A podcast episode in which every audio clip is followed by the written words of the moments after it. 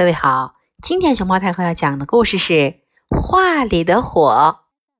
熊猫太后摆故事，每天在荔枝电台给你讲一个故事。从前，一个小镇遭受着从未有过的严寒。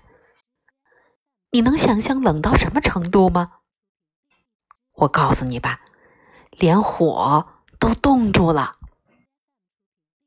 画家伊恩思索着。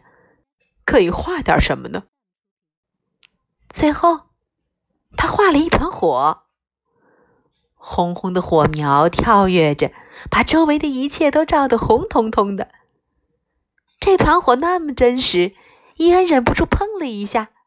哦，天哪，好烫！随后，他又兴奋的大喊道：“终于有火啦！”伊恩的声音太大了，以至于周围的邻居都听到了。他们纷纷跑来看这幅神奇的画，太棒了，伊恩！如果我们能有这样一团火就好了。邻居们羡慕地说。